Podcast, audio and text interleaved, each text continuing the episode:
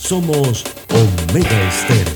41 años de profesionalismo, evolución e innovación. La mejor franja informativa matutina Inicia a partir de este momento con un análisis completo del acontecer nacional e internacional. Noticiero Omega Estéreo.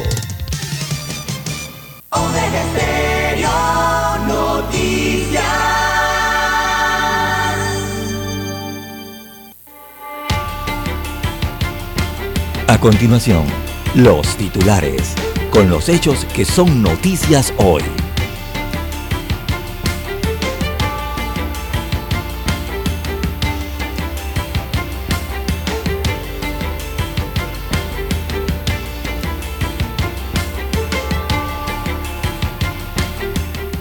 Rebaja de medicamentos va porque va desde hoy, dice el Ministerio de Salud, a pesar de que hubo reunión con los dueños de pequeñas farmacias. El decreto se mantiene. Quedan presos dos colonenses por crimen en restaurante.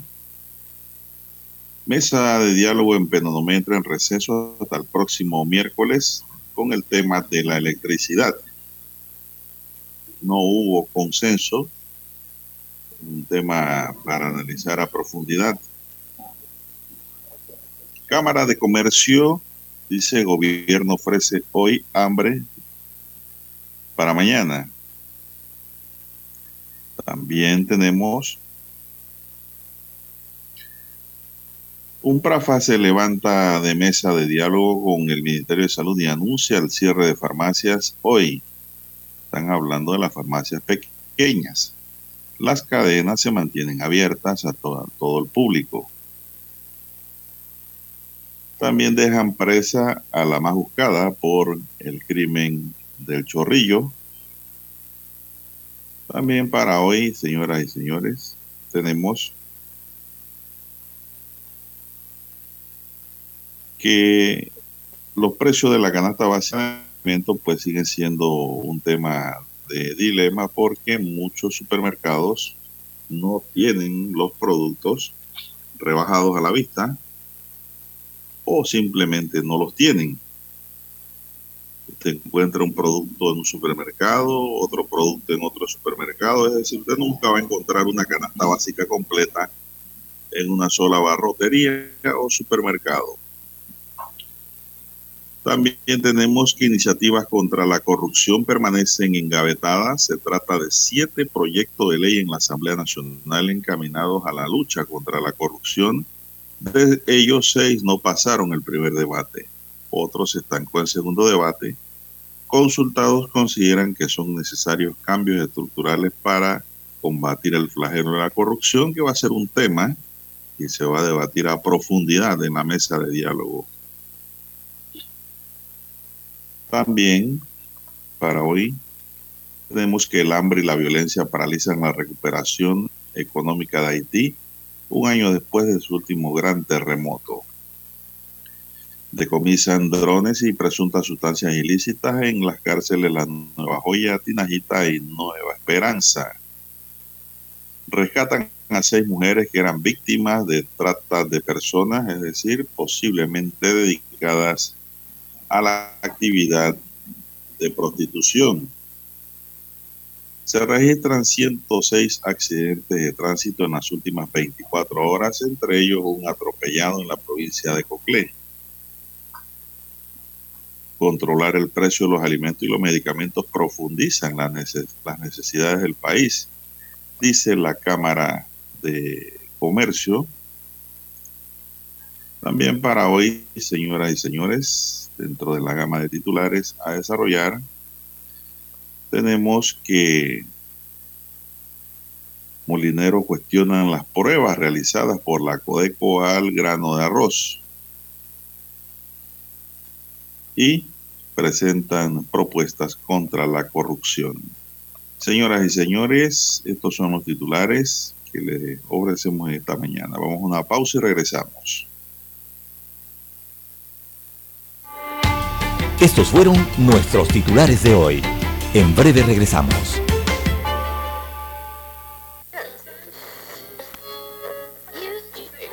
Cuando nadie creía en el FM estéreo, esta es la nueva generación en radio.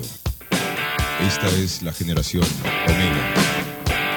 Construimos el camino que seguirían las demás. Omega Estéreo. 41 años de profesionalismo evolución e innovación.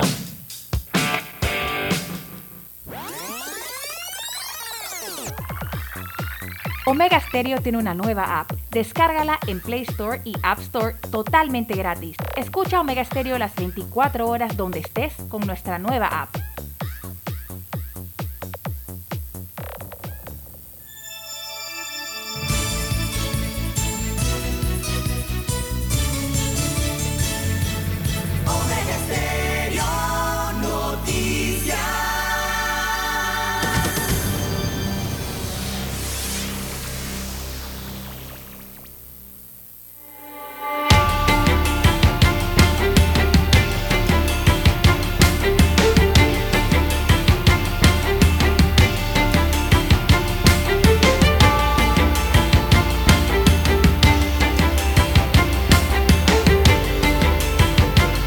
Señoras y señores, muy buenos días. Hoy es lunes 15 de agosto del año 2022. Hoy se celebra la fundación de la ciudad de Panamá, la vieja. En el tablero de controles me acompaña don Daniel Arauz Pinto y en la mesa informativa le saluda Juan de Dios Hernández Sanur para presentarle las noticias, los comentarios y los análisis de lo que pasa en Panamá y el mundo en dos horas de información iniciando esta jornada como todos los días con fe y devoción, agradeciendo a Dios Todopoderoso por esa oportunidad que nos da de poder compartir una nueva mañana y de esta forma llegar hacia sus hogares para llevarles las noticias, los comentarios y los análisis, acompañarles en sus, vehículos, en sus puestos de trabajo y donde quiera que usted se encuentre a esta hora de la madrugada. Gracias por escucharnos, gracias por esperarnos. Pedimos para todos salud, divino tesoro, seguridad y protección, sabiduría y mucha fe en Dios. Mi línea directa de comunicación es el WhatsApp doble seis catorce catorce cuarenta y cinco. Allí me pueden escribir si lo desean hacer para enviarnos cualquier información, cualquier noticia que tenga usted por el área en donde usted se localiza o está ubicado a esta hora. Así es, o para cualquier consulta o pregunta, pues gustosamente le respondemos por el WhatsApp a su inquietud. Así es, vamos a iniciar esta mañana informativa, este 15 de agosto. Hoy hay trabajo para todo el mundo en la empresa privada, don Dani. O piensen que hoy es día libre. Solamente las oficinas públicas que por el tipo de servicios que brindan no están pues eh, en asueto, llámese Policía Nacional, Bomberos, Ministerio de Salud, en la ciudad capital, es decir, en el distrito de Panamá. Inclusive hoy los centros de salud dicen que van a funcionar, don César, don Dani. Así que pues hoy va a ser un día eh, bastante regular pero sí las oficinas administrativas del Estado que operan en el municipio de Panamá, en toda su circunscripción, toda su región, estarán cerradas. Así es, para que estemos claros. Eh, clases no hay en el distrito de Panamá, nada más, todo lo demás es normal. Bien, entrando en materia informativa, señoras y señores, tenemos que el Ministerio de Salud informó ayer que el autor de las publicaciones en redes ya fue identificado. Existían unas publicaciones de amenazas y locuras en las redes. Y el Ministerio de Seguridad, por su labor que debe realizar, pues inició una investigación las amenazas vertidas en redes sociales en contra del presidente de la República, Laurentino Cortizo, y otros funcionarios. El Ministerio de Salud informó ayer que el autor de las publicaciones ya fue identificado y se trata de un hombre con problemas mentales. En un comunicado, el Ministerio explicó que se trata de una persona de 38 años de edad, que también ha propinado amenazas en contra de un funcionario del Ministerio Público y recientemente en contra del ministro de Seguridad Pública, Juan Manuel Pino. Cabe señalar que, la actual, que actualmente mantiene denuncias por violencia doméstica en perjuicio de dos damas y un ciudadano, todos de nacionalidad panameña. Comprendiendo la condición de este ciudadano, se ha procedido de manera ética y profesional conforme a las normativas correspondientes en este tipo de casos con el fin de respetar sus derechos, velar por su integridad y seguridad, pero también de la ciudadanía en general, puntualiza el comunicado. En los videos, el individuo hace un llamado a los jefes de banda a no estar escondidos, además de pedir al presidente Cortizo que lo contacte porque el país va a cambiar. Bueno, de todo hay en las redes. Por eso que hay que tener cuidado, sobre todo los niños, ¿no? Porque ahí ponen de todo, de todo. Cuando digo de todo, es de todo. Y amén de que la gente le gusta también estar filmando y filmándose y subiendo cosas a las redes. Bueno, las consecuencias a veces son trágicas. Eh, se ha visto de todo, Dani, en lo que es las redes, ¿no?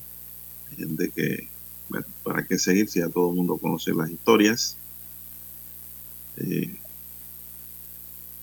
muchas lindas damitas han perdido sus trabajos, han perdido la chaveta, han perdido el norte cuando inclusive usan las redes para o han usado las redes para difundir videos inadecuados. La consecuencia, pues, ya todos lo sabemos. Y la verdad es que hay que cuidarse mucho, hay que cuidar la imagen y la integridad, sobre todo, ¿no? Bien, son las 5.45 minutos. Vamos a hacer una pequeña pausa, don Dani, regresamos con más del acontecer nacional.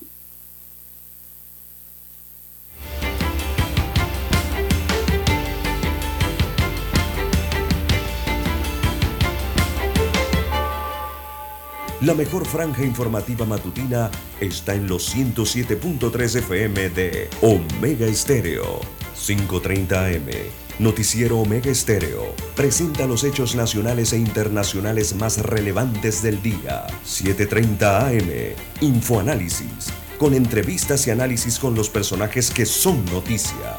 De 8 y 30 a 9 y 30 de la mañana. Sin rodeos. Con Álvaro Alvarado. De lunes a viernes. Por Omega Estéreo. Para anunciarse en Omega Estéreo marque el 269-2237. Con mucho gusto le brindaremos una atención profesional y personalizada. Su publicidad en Omega Estéreo. La escucharán de costa a costa y frontera a frontera. Contáctenos 269-2237. Gracias.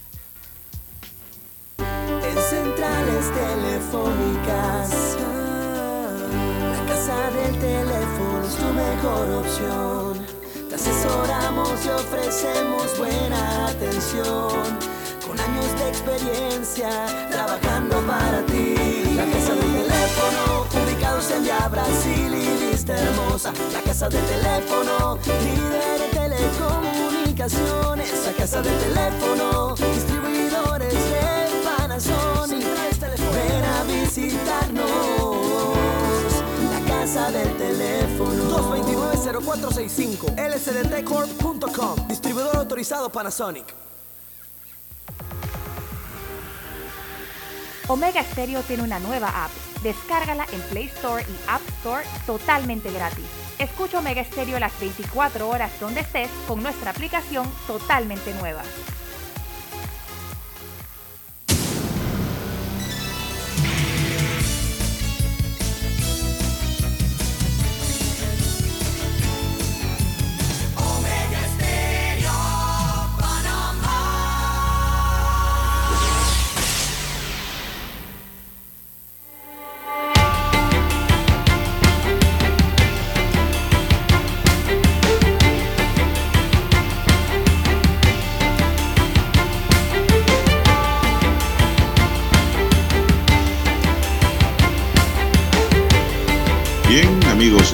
Continuamos, son las 5.48 minutos. El gobierno de Panamá reiteró anoche que hoy entra a regir el decreto ejecutivo número 17 que disminuye en 30% el precio de 170 medicamentos en todo el país. El gobierno pues, fue claro al señalar de que eso no iba a cambiar un boletín oficial destaca que desde el pasado miércoles representantes del gobierno han mantenido un diálogo con las casas farmacéuticas, distribuidores de medicamentos y farmacias a fin de mediar en la toma de decisiones sobre la aplicación del 30% del descuento. Adicional al descuento, se mantienen los descuentos especiales adicionales del 20% en los medicamentos a los jubilados y pensionados. La Unión Nacional de Farmacias se levantó ayer de la mesa de diálogo que sostenía con el gobierno y anunció como medida de protesta el cierre para hoy de unas 450 farmacias chicas que hay en todo el país. Los propietarios de farmacias piden prorrogar un mes el decreto para ellos poder salir del inventario que aún mantienen en sus estanterías. Sin embargo, pues el gobierno ha dicho que la medida no cambia y entra a regir a partir de hoy. Así que esa es la orden que hay. Hay una, un cierre de farmacias chicas. Hoy, según la asociación, las farmacias grandes, las cadenas, se mantienen normal. Abrirán sus puertas al público. Bueno, esa es una situación que realmente no sé qué elementos de juicios, eh, cuál es la situación real, si eso ha sido estudiado, eh, qué le han propuesto al gobierno. No hay mayores detalles, solamente que se levantaron de la mesa porque esto, el gobierno dijo que ese decreto se mantenía y que no iba a cambiar. Ellos querían un mes de prórroga para poder vender, dice, lo que tienen en estanterías. Bien, son las 5.50 minutos. El problema de las farmacias chicas es que las farmacias chicas compran poquito a las distribuidoras.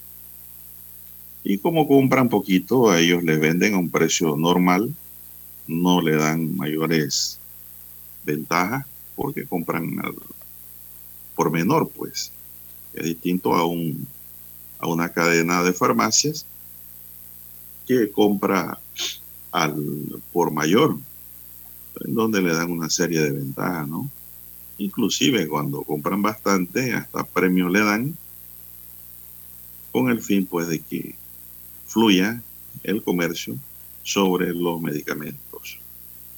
Así que el decreto se mantiene y pues Hoy, según dijeron, no van a abrir sus puertas porque para ellos esa rebaja representa pérdidas. Y la peor pérdida que tienen ellos es cuando dicen que aparte del 30%, hay un derecho de los jubilados a recibir un 20% más. Allí es donde se le produce a ellos el déficit real del costo del medicamento, según han expresado. Bueno, eh, no sé qué va a ocurrir en los próximos meses. Este decreto rige por seis meses prorrogable. Eh, no sé cómo va a operar el sistema. Eh, muchas farmacias chicas a lo mejor cierran sus puertas. No pueden seguir funcionando porque ya el negocio se acabó. pero eso esto no deja de... Eso que está ocurriendo no, no, no, no nos dice a nosotros, don Dani, aquí, de que nosotros aquí siempre hemos dicho las cosas como son. Y la verdad es que las farmacias chicas estaban ganando de un 30% para arriba por cada medicamento vendido. El promedio real que hay en eso, por conocimiento de causa, está entre 30 a 45% que es una ganancia muy buena para la actividad de farmacias a tal punto que ustedes han notado que ahora el negocio pues ha sido tomado en gran medida y desarrollado por muchos chinitos que antes tenían solamente supermercados y tiendas. Ahora tienen farmacias. ¿Por qué? Porque es un negocio bueno. Pero al producirse la situación que se dio en Panamá con la crisis y las protestas que han desarrollado los profesores de la República de Panamá con su paralización y los cierres de calle de los sindicatos y grupos indígenas, pues el gobierno se ha visto en la necesidad de acatar el grito que estaban dando los protestantes de que los medicamentos estaban muy caros en Panamá y pues le han aplicado el descuento del 30% a 170 medicamentos, más el descuento al que tienen derecho los jubilados y pensionados. Lógicamente, ¿quiénes pueden resistir el impacto? Las cadenas. Porque las cadenas estaban dando, inclusive en oferta, 25 y 30% a veces en medicamentos para los consumidores. Es decir, cuando llevamos estos números a la, a la mesa, es poco el impacto. Lo único que estas farmacias, lo único que le decían a la persona es, cuando el jubilado pedía el descuento, le decían, no, aquí estamos en oferta de 25 o 30%. ¿Qué usted desea? ¿Que le haga el descuento que estamos haciendo a los usuarios o le hago el descuento, un descuento de jubilado que es 20%? Lógicamente que el jubilado decía, no, no, no, déjeme el 25 o 30%. Ahí es la parte única que afecta a las cadenas, porque ahora no pueden hacer eso. Ahora es 30 y 20% también a los jubilados y pensionados, lo que da un promedio entre 45 a 50% del valor del medicamento. Al revés. Ahora bien, dígame. Al revés, buenos días. al revés, primero se aplica Primero, digo, al, final en general es el descuento total, ¿no? Ambos descuentos. Pero primero se aplica el descuento al jubilado. Primero se aplica el descuento al jubilado. Después de aplicado el descuento al jubilado, entonces se aplica el descuento del 30%. Es lo mismo. Eh, no porque los porcentajes son menores, no es 50%. Es 45. 40, y sí, por allí 44, 45%. Pero eh, el tema es de que hay una rebaja notable. Sí, exacto, de forma general. El otro problema aquí es, hay un problema, hay un problema real, y es que las farmacias ponían los precios que le daba la gana. Y en ese problema se puede extender el valor porque ¿quién le puede decir a una farmacia que antes no tenía un valor en el medicamento y que ahora lo puede cambiar y decir, no, yo lo vendí en tanto? Tiene la Codeco, tiene el gobierno esos registros.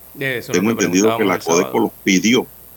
Mm, la Codeco los pidió y pidió lo más actualizado a raíz de estos acuerdos para poder ellos supervisar el cumplimiento. Porque de nada vale que exista una rebaja por orden legal y el comercio no tiene la documentación al día sobre sus precios.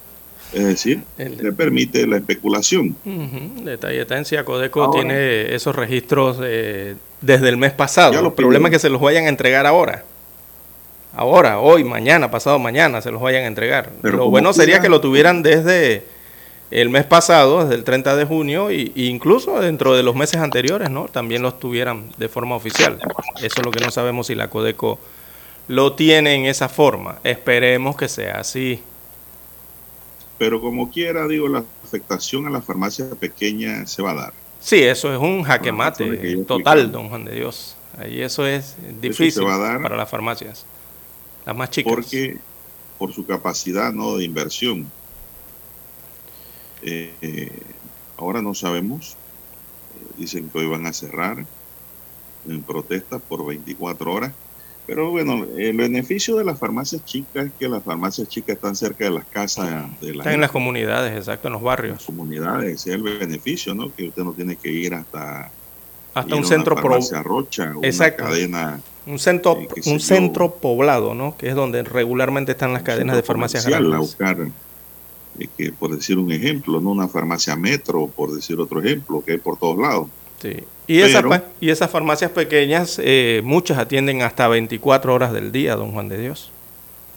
Bueno, hay unas que ni, no, eso no es tan cierto. Yo conozco farmacias Algunas, no dije que todas. A las 5 de la tarde, 6 de la tarde ya están cerradas. ¿Por qué? Porque son pequeñas y quienes trabajan ahí nada más tienen una persona ahí atendiendo. Negocio familiar, exacto, ¿no? Eh, y entonces muchas farmacias pequeñas, don César, es como una extra también de muchos profesionales. Que se graduaron de, exactamente, sí, correcto. Farmacéuticos, que gente del servicio de salud, pues gente que trabajan allí han abierto eh, pequeñas farmacias con el fin pues de tener allí un dinero extra en ese pequeño comercio, pero a raíz de lo que ha ocurrido en Panamá, indudablemente que van a ser impactados. Yo no tengo la menor duda. No, sí, está más que claro porque el hecho del 30% se verifica solo en, en, las farmacias pequeñas o medianas, en el, en el último eslabón de la cadena comercial, ¿no? Eh, el decreto, como habíamos señalado la semana pasada, no habla de ajustes a los importadores, distribuidores o las farmacéuticas internacionales. Ellos lo dejan a la buena fe, ¿no? Eh, por eso hemos visto que Fede Cámaras ha señalado que hasta un 15% pueden otorgar en la distribución ¿no? de, sus medicamentos eh, a las diferentes farmacias a nivel nacional. Es lo que pueden ofrecer, pero no está establecido en el decreto como obligatorio. El obligatorio se lo están dejando a las farmacias pequeñas y medianas. Y esto, como en ajedrez, don Juan de Dios, es un jaque mate simplemente ¿no? a las pequeñas y medianas empresas eh, de farmacias en el país. Quizás muchas no puedan resistir esta situación. ¿Cuál sería el ingenio? Farmacias eh, pequeñas para sobrevivir. Bueno, ¿qué puede hacer? Eh, hay muchas formas pero hay unas que no son tan buenas, don Juan de Dios, por eso hablamos de los registros eh, de los medicamentos, ojalá eh, que los hayan recogido mensualmente durante el año, ¿no? Las instituciones para poder verificar y que los publiquen, porque esa es otra problemática, ¿no? Yo pienso que las distribuidoras le van a vender a otro precio a, las farmacias pequeñas por voluntad de ellas. Exacto, por buena fe, ¿no? Con el fin de mantener ese mercado también, porque si yo soy distribuidor, a mí no me conviene que una farmacia chica, por más chica que sea, no me compre. Claro. Entonces yo creo que ahí se va a producir eh, eh, una mejor oferta a las farmacias pequeñas por parte de los propios distribuidores. Pienso yo, si yo fuera un distribuidor, yo estaría pensando en lo que le acabo de decir. Vamos. Si mis vendedores le venden a farmacias pequeñas, yo hago un estudio cuántas farmacias pequeñas me compran mi producto. Cuando yo sumo, yo digo, no, hombre, si yo no les vendo a ellos, gano menos. Vamos a hacerle una rebaja a ver si ellos con eso pueden sobrevivir. Y, aceptan, pues si no, la decisión de cada cual es individual, don César, como bien dice, cada uno sabe por dónde camina su caballo. Y, otras situaciones se están presentando con esto de los medicamentos. Una de, de ellas tiene que ver los listados de precios en las páginas web de las farmacias. Vamos a escuchar el himno nacional y retornamos con otras pinceladas de estos temas.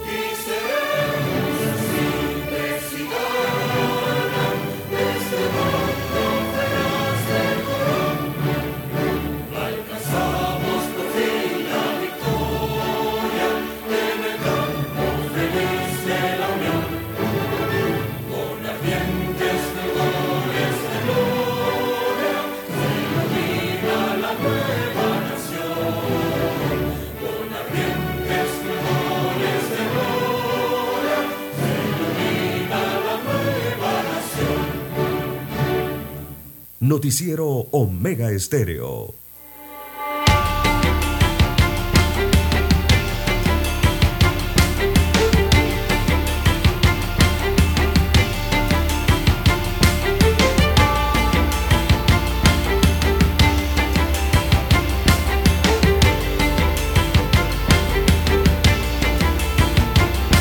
Bien, son las seis, cuatro minutos. La Cámara de Comercio de Panamá dijo que las medidas populistas que gobierno, carentes de sustento y con ninguna posibilidad de sostenerse en el tiempo, es pan para hoy, que generará peores condiciones para mañana. Las medidas sin sustento técnico tomadas por el órgano ejecutivo en las últimas semanas evidencian un gobierno desconcertador de la causa a raíz de los profundos problemas que tiene Panamá, alegó la Cámara de Comercio. Agregan los empresarios que esto es un problema que no se le ve visos de solución a largo plazo. Según el gremio, el gobierno es altamente vulnerable a la presión de pocos, sin mayores planes que trasladar al sector privado las soluciones a temas críticos de vieja data que han empeorado por su falta de voluntad para atenderlos oportunamente. Para la Cámara, controlar los precios de los alimentos, dice la Cámara, o forzar descuentos en los medicamentos, no solo aumentará el malestar ciudadano a corto plazo por ser insostenible, sino que profundizarán las necesidades del país, dado que producirá el cierre de más negocios aumentando el desempleo, lo que se traduce en un mayor deterioro de las condiciones de vida del panameño en general. De acuerdo a los comerciantes, la administración Cortizo está desincentivando la comercialización y comienza a generar problemas de desabastecimiento en varios productos y ni hablar del mensaje terrible que todo esto supone para la tan necesaria inversión extranjera. Mientras no se estructuren políticas públicas serias y sostenibles hacia nuestros sectores productivos, se combatan distorsiones en la cadena y se genere una verdadera libre competencia en el mercado, los panameños no veremos mejores días sin contar con factores externos como el precio del combustible. De acuerdo a la Cámara, en los medicamentos, cuando 8 de cada 10 personas en busca de un medicamento son pacientes de la Caja de Seguro Social, que han pagado sus cuotas, ignorar el crónico problema del desabastecimiento de la institución es simplemente un acto de irresponsabilidad, señala la Cámara. Así es, don Juan de Dios, eso no tiene eh, mayor explicaciones. Digo, ninguna de las opciones que estamos viendo que se están tratando de aplicar en esta temática de los medicamentos, ninguna va a resolver el problema. Eso estamos claros, eh, creo que todos los panameños, ¿no? Del problema de los precios altos de los medicamentos no lo resuelven estas curitas eh, ese 30% de descuento para mí realmente es ficticio, eh, hasta un fantasma. Eh, hay que hacer otras, otras acupunturas, ¿verdad? Dentro de esta problemática, don Juan de Dios. Y por allí, evidentemente, está el tema de la caja del Seguro Social con, con las leyes de medicamentos, la ley 1 sobre todo, ver qué se modifica allí, qué se, se mejora o se moderniza en esa ley 2001, eh, porque recordemos que allí están obligados, o sea, el Estado, eh, eh, el Estado está obligado a comprarle a, distribuidores locales, o sea, empresas nacionales. El Estado no se puede ir así por así a comprar afuera, ¿no? Tiene sus excepciones, pero regularmente lo hace con distribuidores locales. Entonces ahí hay un oligopolio que se favorece con esta ley, ley 1 de medicamentos. El Estado bien podría comprar directamente a laboratorios, don Juan de Dios, y eliminar esos porcentajes de ganancias de intermediarios y mayoristas. Podría ser una opción. Es la idea. Eso es lo que está haciendo Costa Rica. Exactamente, Costa Rica ya lo está haciendo. Eh, Costa Rica lo que aplicó también es otro que se puede hacer en Panamá, que es homologar eh, las autorizaciones de los países eh, desarrollados, entiéndase, entiéndase Estados Unidos, que ya tienen la FDA, que aquí en Panamá seguimos mucho lo que hace la FDA, para otros temas, no para este. Eh, también eliminar lo de la EMA, de la europea, también que aprueba con sus laboratorios y sus investigaciones los medicamentos, también podemos seguir esos lineamientos, esas autorizaciones, sin tanta burocracia, don Juan de Dios, y sin tanta traba de autorización por parte de la Dirección de Farmacias y Drogas del Ministerio de Salud y así poder permitir que lleguen al país o, ingresen al país medicamentos de manera eh, más rápida, más expedita. Es también lo que está haciendo Costa Rica. Eh, estas dos cosas que estamos hablando es lo que acaba de aprobar Costa Rica. Y Costa Rica adicional aprobó otro aspecto más, que es la autorización de la importación paralela de medicamentos. Mira las tres cosas que está haciendo Costa Rica, casualmente, ¿no?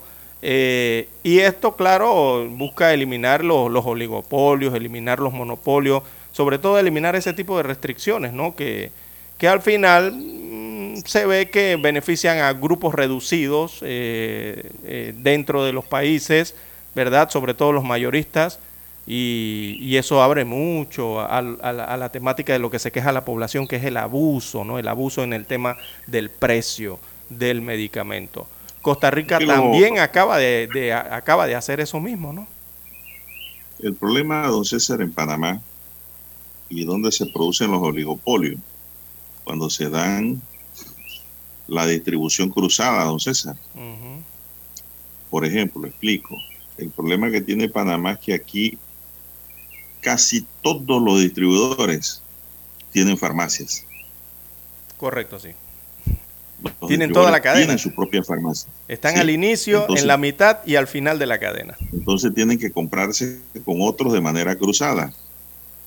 Y allí es entonces donde viene la fijación de precios, que ni usted ni yo sabemos cómo lo hacen, cuándo lo hacen y quiénes lo hacen. Sí, que es un problema serio. Yo creo que si en Panamá el distribuidor no tuviera, tuviera por ley prohibido tener farmacias, pudiera mejorar la condición del mercado. Exacto. Porque no habría una conexión directa, un manejo directo en toda la cadena. Y lo digo porque, mire, en Panamá eh, existía una norma, creo que en materia de comunicación, don César, en donde los periódicos no podían tener televisora. Correcto. Aunque eso le dan la vuelta con las sociedades anónimas, entonces echa la ley, echa la trampa inmediatamente. Pero bueno, el, Estado tiene que jugar su rol de tratar, de controlar, de fiscalizar, de controlar como Estado eh, los a los asociados. es un rol, es un rol y es una parte del gobierno que a su vez es una parte del Estado, ¿no? Es el administrador del Estado, el gobierno. Entonces es una tarea que tiene que llevar adelante porque tú no puedes permitir que la población cada día sea más afectada como parte del Estado.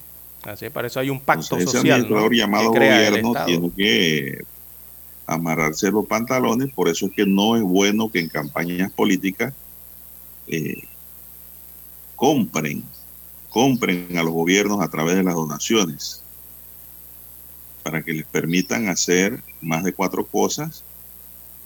Y los gobiernos pues cuando ese donante hace lo que le da la gana el gobierno tiene que callarse quedarse regañado y mirar para otro lado ese es uno de los grandes problemas que tienen las democracias en América Latina y de la que Panamá no escapa porque el que pone el dinero dice, llegaste al poder, yo te financié y tú tienes una deuda conmigo. Así es. Bien, don Juan de Dios. Y entonces los gobiernos empiezan a cumplir con esa deuda en detrimento de su población, en desmejoramiento de la condición de vida de la población. Y es allí donde están las fallas de la democracia.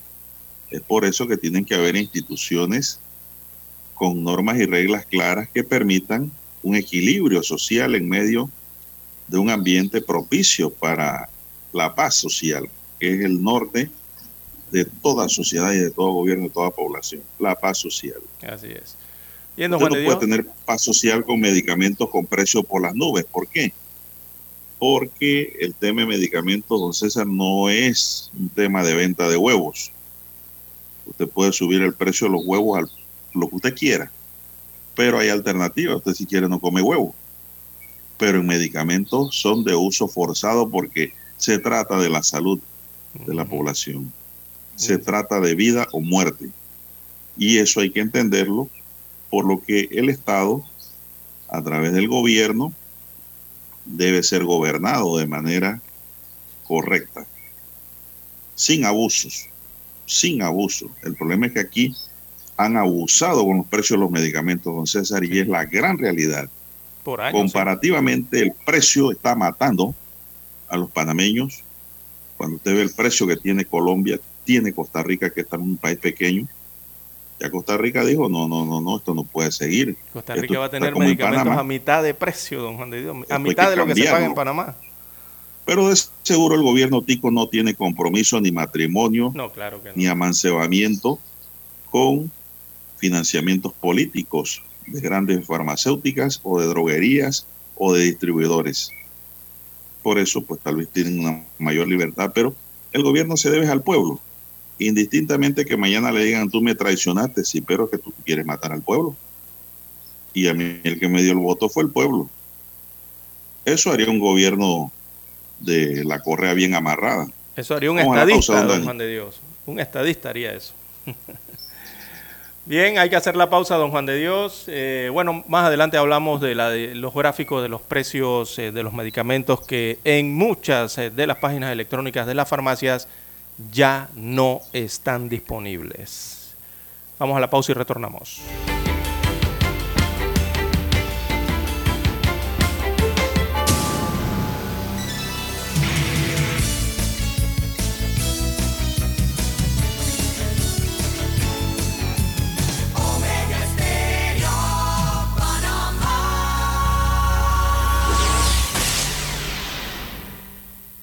Desde Washington, vía satélite, presentamos Ciencia y Tecnología. Como una operación histórica, se calificó el rescate en Cumberland, Virginia, de 4.000 Beagles que serían vendidos para usarse en experimentos. El Departamento de Justicia la ordenó luego de investigar a la compañía en Vigo por violar la ley de bienestar animal. Inspecciones oficiales listan entre las violaciones el sacrificio de perros sin anestesia. La organización PETA dice que el video de su propia investigación encubierta, cuya autenticidad no podemos verificar, muestra cachorros muertos, madres que amamantan rogando comer, y canes rociados con mangueras de presión. Es frustrante que el gobierno identificó esos problemas durante casi un año y permitió que la compañía siguiera lucrando con tal tipo de conducta. El Departamento de Agricultura, que regula las investigaciones con animales, e Inotiv, dueña de Envigo, rechazaron nuestras solicitudes de entrevista. La compañía tiene ahora prohibido operar en Cumberland y los perros serán puestos en adopción. El grupo Estadounidenses por el Progreso Médico, entre cuyos donantes está Envigo, indica que el uso de perros es necesario para investigar cáncer y problemas cardiovasculares. La mayoría de los animales, incluidos los perros, son sacrificados al final del estudio porque necesitamos los tejidos y sistemas celulares para obtener datos. Pero científicos de la Universidad Johns Hopkins argumentan que el mejor amigo del hombre no tiene por qué morir. Podemos recrear órganos humanos diminutos y combinarlos para formar pequeños organismos. Los modelos en computadora también ayudan a estudiar enfermedades. Aunque prometedores, los métodos alternativos aún están en desarrollo. Enfatizan grupos a favor de las investigaciones con animales y la Administración de Alimentos y Medicamentos de Estados Unidos. Mientras la ciencia avanza, el caso de Virginia está impulsando esfuerzos en el Congreso para la adopción de leyes más estrictas que prevengan el innecesario sufrimiento de más animales. Verónica Valderas Iglesias, Voz de América, Virginia. Desde Washington, vía satélite, hemos presentado Ciencia y Tecnología. La mejor franja informativa matutina está en los 107.3 FM de Omega Estéreo, 530 AM. Noticiero Omega Estéreo presenta los hechos nacionales e internacionales más relevantes del día. 7:30 AM. Infoanálisis, con entrevistas y análisis con los personajes que son noticia. De 8 y 30 a 9 y 30 de la mañana, sin rodeos, con Álvaro Alvarado. De lunes a viernes, por Omega Estéreo.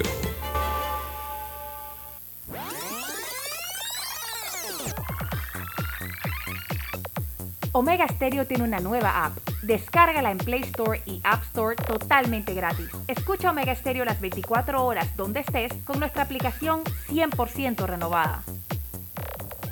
Noticiero Omega Estéreo.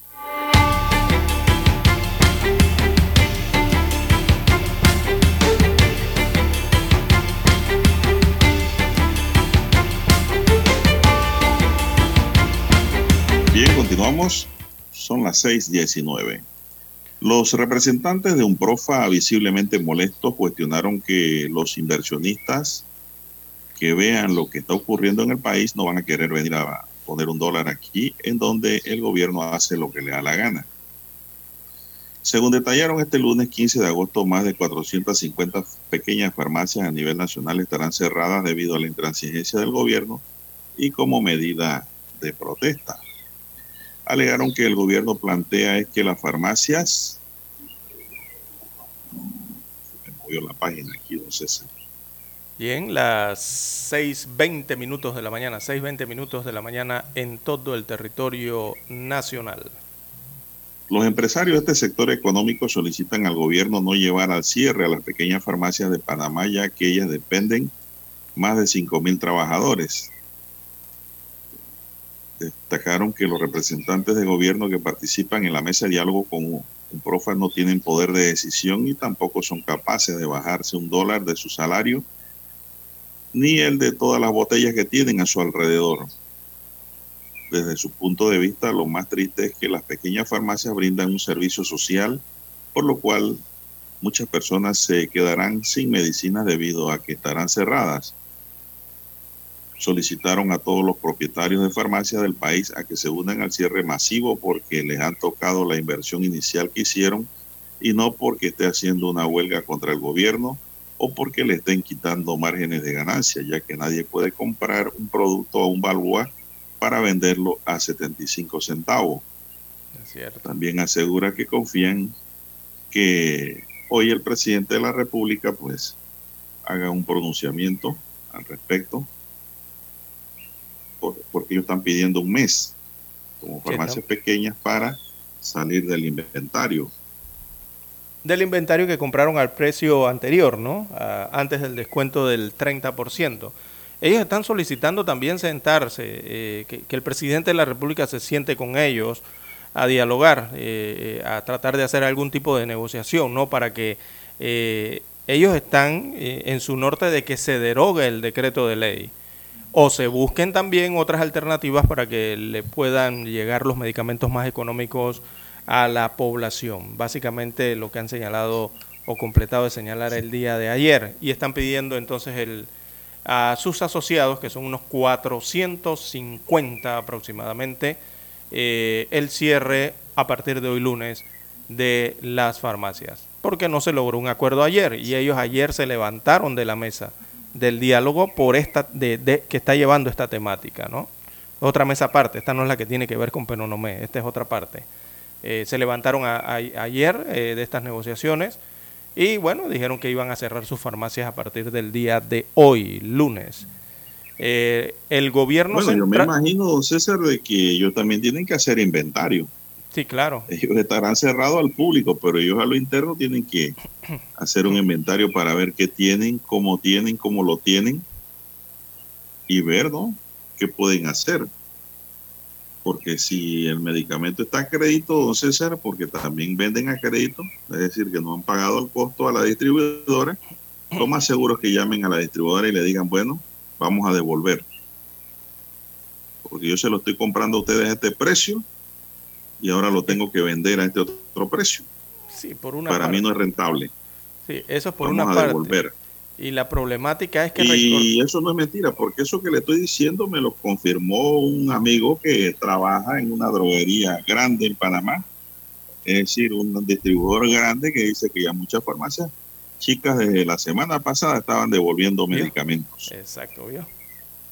Mire usted eso es algo que está ocurriendo. y, y, eso es, por eso es que nosotros, yo insisto tanto en el tema del 30 de junio, del, de los precios de los medicamentos al 30 de junio. Si las autoridades oficiales, o sea, las gubernamentales, entiendas en este caso la CODECO o el MINSA, a través de su dirección respectiva, o no sé si la DGI o el MEF, no sé si tengan que ver con esto, pero sí por lo menos las dos primeras de si tienen el listado oficial entregado por las farmacias pequeñas y medianas al 30 de junio.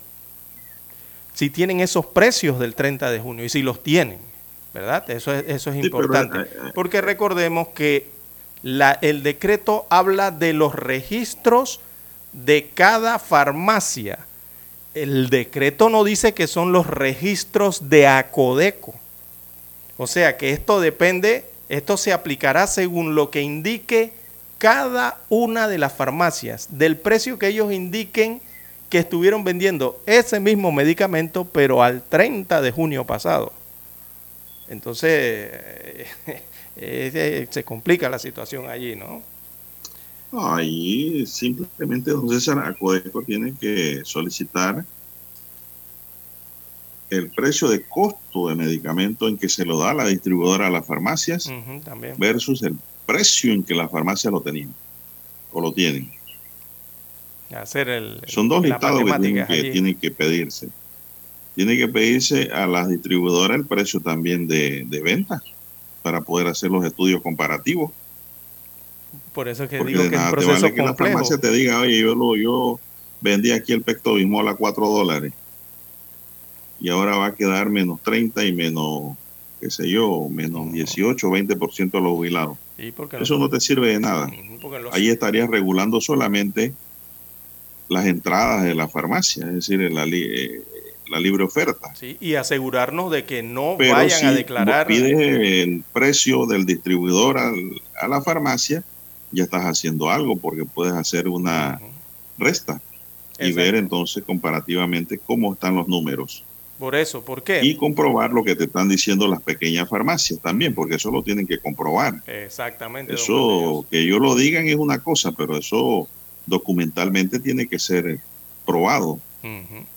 Porque se puede correr el riesgo, se puede correr el riesgo, don Juan de Dios, de que eh, puedan declarar precios sobrevalorados para recuperar un porcentaje de la ganancia. Y si la Codeco no tiene esos registros al 30 de junio actualizados de las farmacias, ¿Qué, podría ocurrir eh, cuando le soliciten ahora, en agosto, presentar los precios? Eh, en la viña del Señor hay de todo, don Juan de Dios. Bien, eh, en cuanto al otro temita que... la Codeco tiene mucho trabajo que hacer. Sí, sí. Tiene bastante trabajo la Codeco.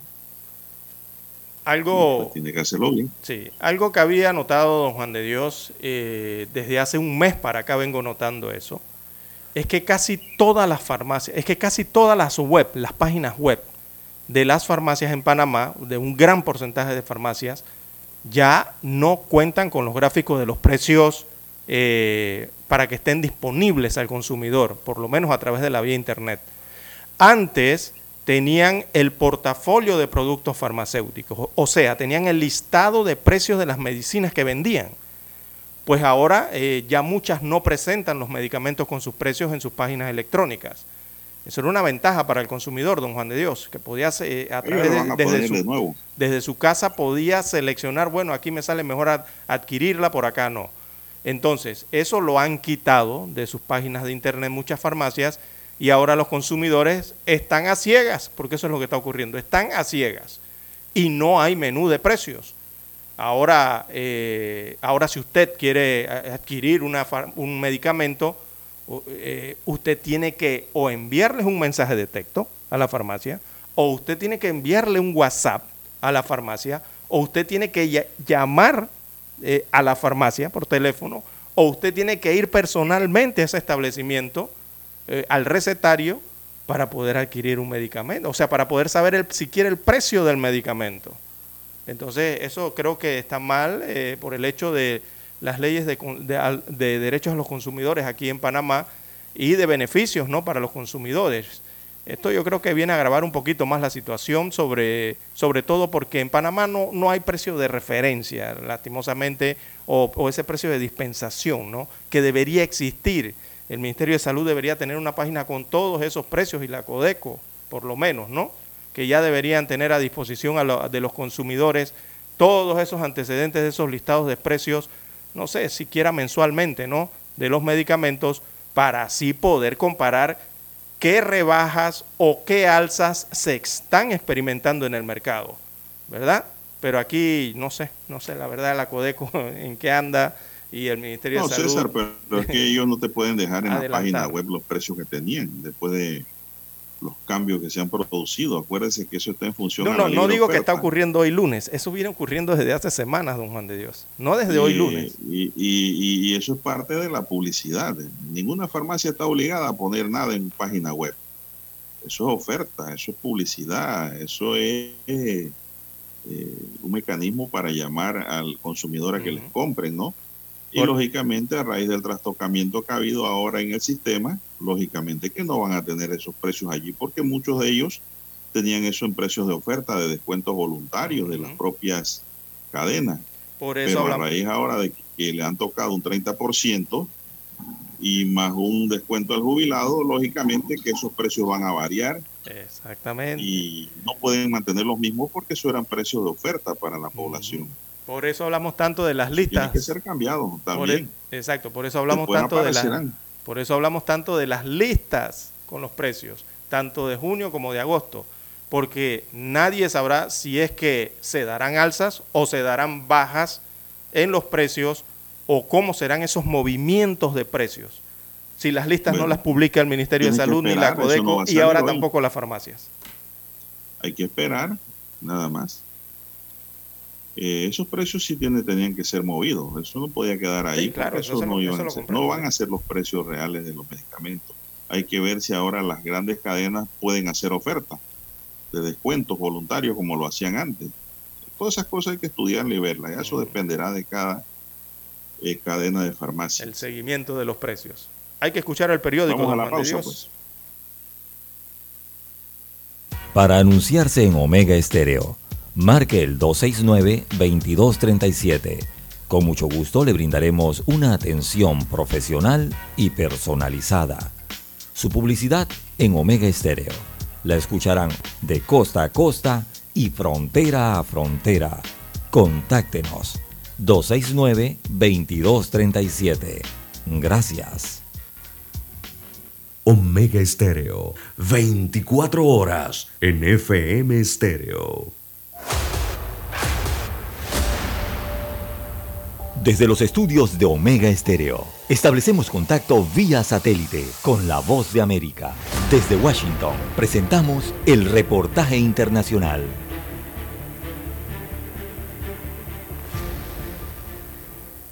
El número de personas detenidas en medio de la vigencia del régimen de excepción continúa en aumento y representadas por sus familiares aseguran que han sido detenidos injustificadamente durante los operativos de la policía. Buscan apoyo para que se haga justicia porque afirman que los detenidos no tienen vínculos con las pandillas. Paul Monroy, una de las personas que participó en una concentración frente a la oficina del Procurador para la Defensa de los Derechos Humanos Apolonio Tobar, dijo que solicitan que avancen las investigaciones de los casos ningún momento nosotros nos oponemos a las capturas de ciudadanos que tengan alguna relación con el crimen organizado en nuestro país, pero no así en la detención de salvadoreños inocentes. En junio, el Procurador para la Defensa de los Derechos Humanos informó que investigaba 1.931 denuncias, que incluyen casos de detenciones calificadas como arbitrarias y que tienen calificaciones jurídicas preliminares sujetas a confirmación, pero hasta hoy la entidad no ha presentado los resultados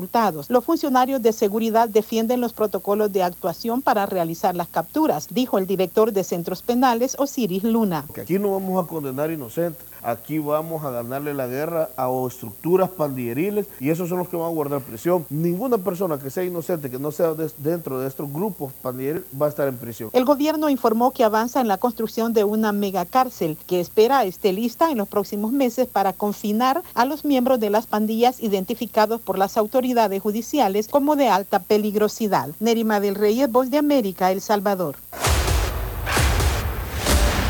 Escucharon vía satélite desde Washington el reportaje internacional.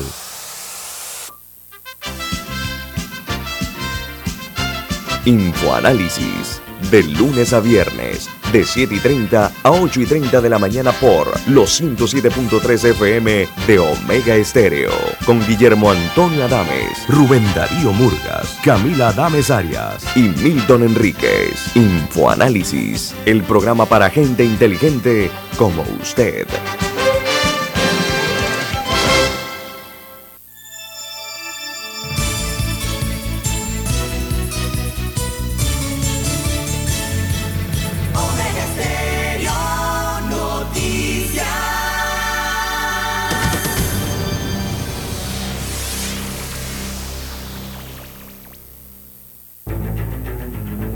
Las noticias impresas en tinta sobre papel. Con ustedes. Escuchando el periódico. Los titulares de las primeras planas de los diarios estándares de circulación en Panamá.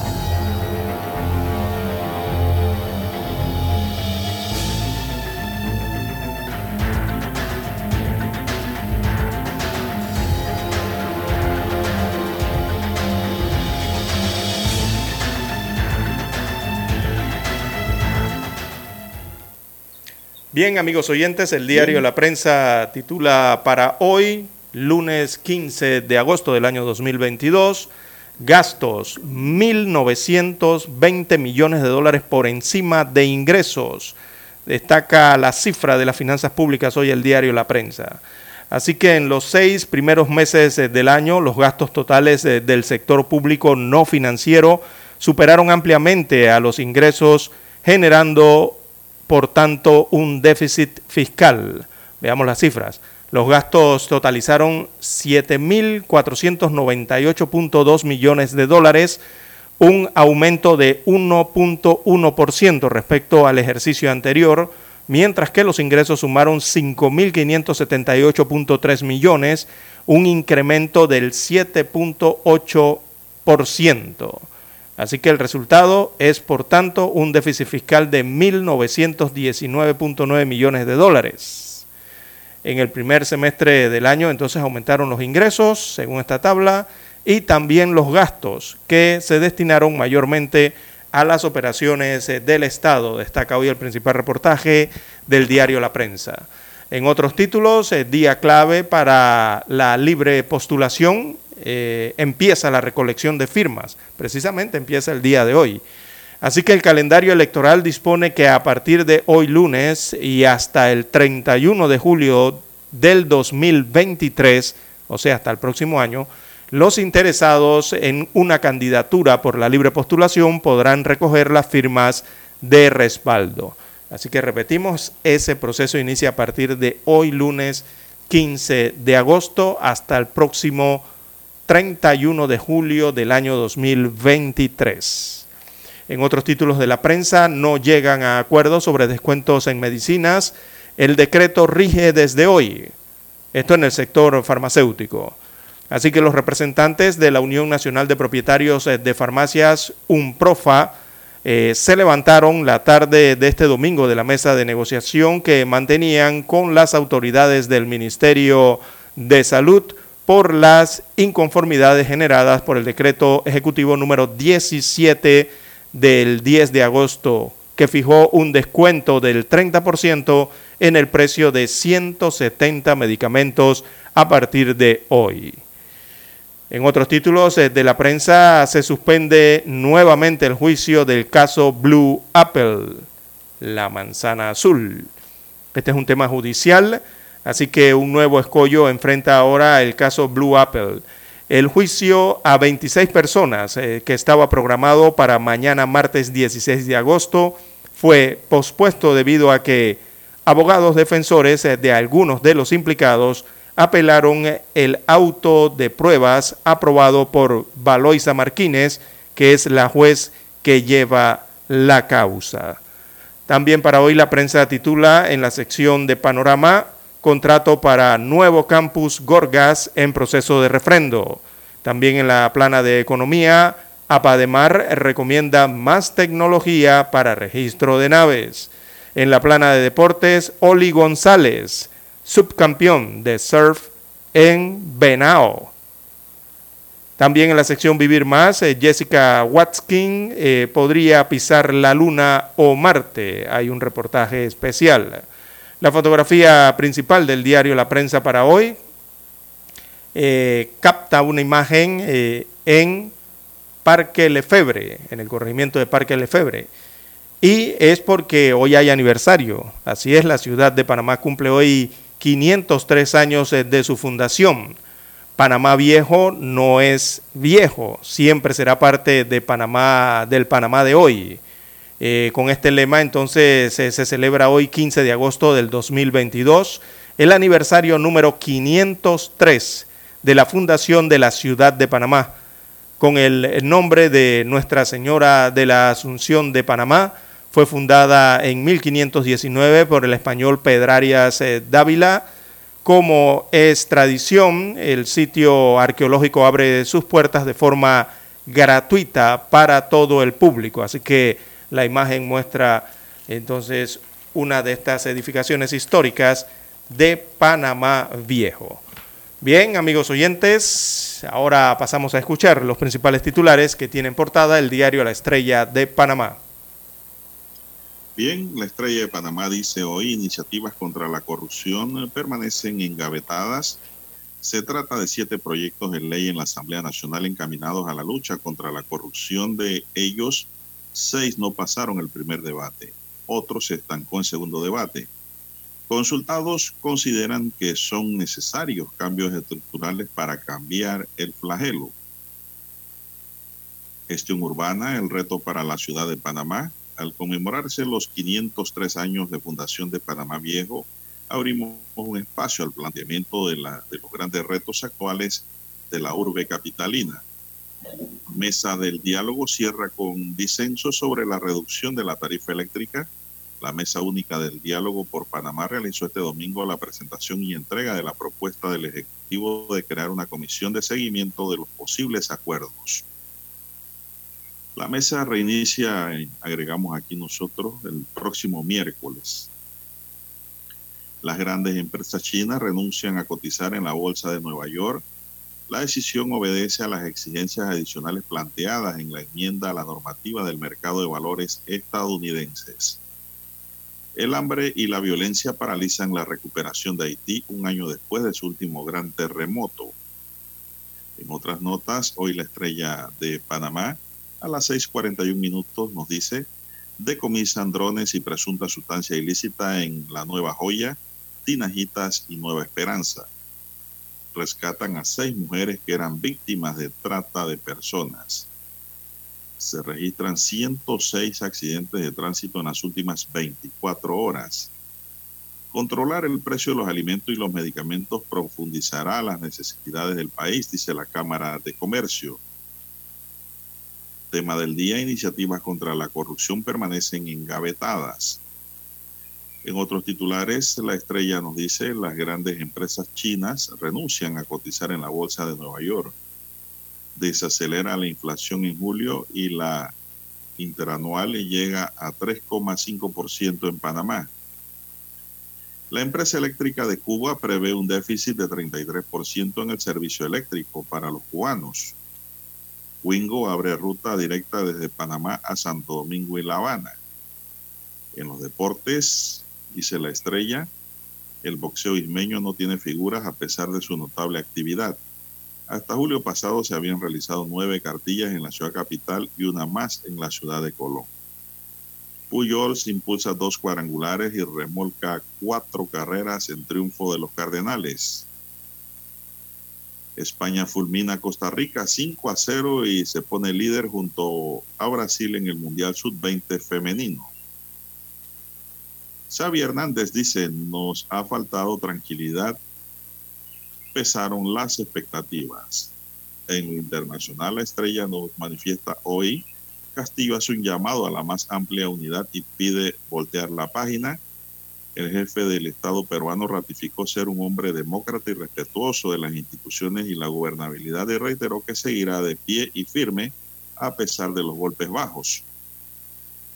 El hambre y la violencia paralizan la recuperación económica en Haití un año después de su último gran terremoto 4,5 millones de haitianos experimentan alto nivel de inseguridad alimentaria aguda mientras el número de bandas criminales ha crecido exponencialmente. Récord imposible de romper. Desde mi creación hasta hoy, la MLB nos ha entregado récord impresionante, dice Bolaipi. Ordenan la evacuación de 72 mil personas en Japón por la llegada del tifón Mary. Desde la agencia han advertido que posibles desprendimientos se dan inundaciones en las zonas bajas, posibles desbordamientos de ríos, tormentas con aparato eléctrico y fuertes vientos y oleajes para Japón. Y unos 1.300 evacuados y 8.000 hectáreas quemadas se dan en el noreste de España mientras en Japón lo que sobra es agua, en España lo que hay es candela. El perímetro acotado del siniestro supera los 50 kilómetros donde han ardido pinares, carrascales y fincas agrícolas y cuatro carreteras permanecen cortadas por el fuego. Señoras y señores, estos son los titulares del diario La Estrella de Panamá para hoy y concluimos así con la lectura de los titulares de los diarios estándares de la ciudad capital. Hasta aquí. Escuchando el periódico. Las noticias de primera plana, impresas en tinta sobre papel. 7.30 AM. Infoanálisis, con entrevistas y análisis con los personajes que son noticia. La mejor franja informativa matutina está en los 107.3 FM de Omega Estéreo, cadena nacional. Para anunciarse en Omega Estéreo, marque el 269-2237. Con mucho gusto le brindaremos una atención profesional y personalizada. Su publicidad en Omega Estéreo. La escucharán de costa a costa y frontera a frontera. Contáctenos 269-2237. Gracias.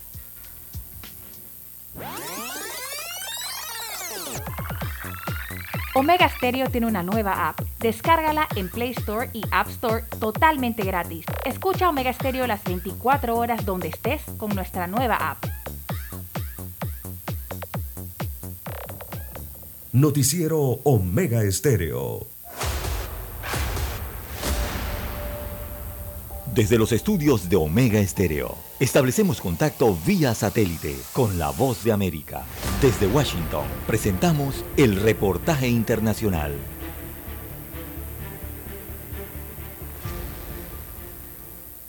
A Thais Vargas y su amigo los asaltaron hace un mes en una zona popular de Quito.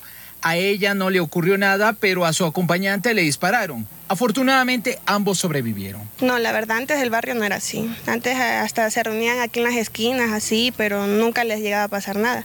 En cambio, ahora ya la gente ya tipo 8 de la noche ya no puede salir hasta por miedo de que les pase algo. Se trata de una problemática que va en aumento. Un reciente estudio de la empresa Sid Gallup, realizado en Costa Rica, evidenció que un 43% de ecuatorianos consultados admitió haber sido víctima de robo o asalto en los últimos cuatro meses, solo superado por Guatemala y Nicaragua. En términos generales, lo que nos está mostrando es que nuestros países tienen problemas de seguridad muy grandes, ¿verdad? Ese crimen, que es el problema más serio, está transformando la sociedad. María Fernanda Novoa es una investigadora especializada en seguridad e inteligencia. Explicó que recientes estudios también ratifican la mutación del Ecuador como país con alta criminalidad organizada y delincuencia común. Y cifras como las de Sid Gallup deben ser alertas. Y algo que a mí me preocupa es este desmantelamiento del tejido social y de la sensación de libertad que podemos tener ya no podemos hacer una vida, entre comillas, tranquila como la hacíamos antes. El estudio de Sid Gallup determina que el Ecuador es un país sitiado por el AMPA, donde se combinan la insatisfacción y un pesimismo fuerte. Casi la mitad de los entrevistados, un 49%, alega que si tuviera los recursos para hacerlo, emigraría del país. Néstor Aguilera, Voz de América, Quito. Escucharon vía satélite desde Washington el reportaje internacional. La mejor franja informativa matutina está en los 107.3 FM de Omega Estéreo. 5.30 AM. Noticiero Omega Estéreo. Presenta los hechos nacionales e internacionales más relevantes del día. 7.30 AM. Infoanálisis. Con entrevistas y análisis con los personajes que son noticia. De 8 y 30 a 9 y 30 de la mañana. Sin rodeos. Con Álvaro Alvarado. De lunes a viernes por Omega Estéreo. Problemas de tierra, accidentes graves, reclamos a aseguradoras, incumplimientos de contratos, reclamos de herencias, todo asunto civil y penal, consulte al 6614-1445. Ahora contamos con el servicio de asesoría, confección de pliegos de cargos, impugnación y defensa en materia de contrataciones públicas. 6614-1445. Licenciados Juan de Dios Hernández Sanjur y Belkis Hernández Díaz. Es momento de adentrarnos al mar de la información. Este es el resultado de nuestra navegación por las noticias internacionales más importantes en este momento.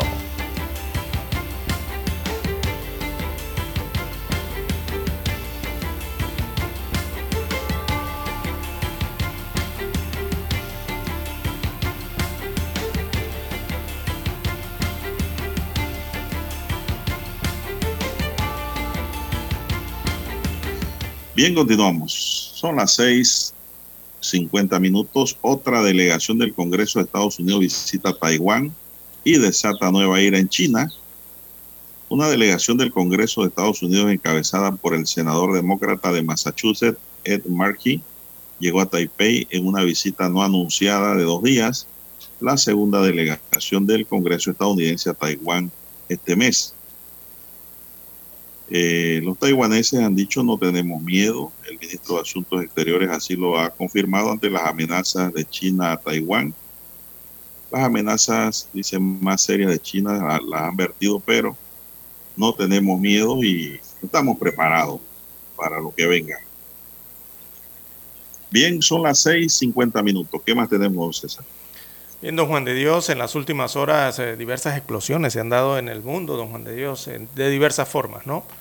Eh, una de ellas eh, ha sido en Armenia, hay una explosión en un almacén de pirotecnia que ha dejado tres muertos y una veintena de desaparecidos. También en Ecuador, acá hacia América, se registró ayer una explosión en Ecuador que dejó cinco personas muertas y 16 heridas. El gobierno ecuatoriano atribuye ese atentado al crimen eh, organizado, es lo que han informado desde Ecuador. Y también se registró un incendio, don Juan de Dios, en una iglesia en el Cairo, esto es en Egipto. Ese incendio deja al menos 41 personas fallecidas y 14 heridas. Eh, lastimosamente de las 41 personas fallecidas, don Juan de Dios, 35 son niños que murieron en ese incendio en esa iglesia del Cairo.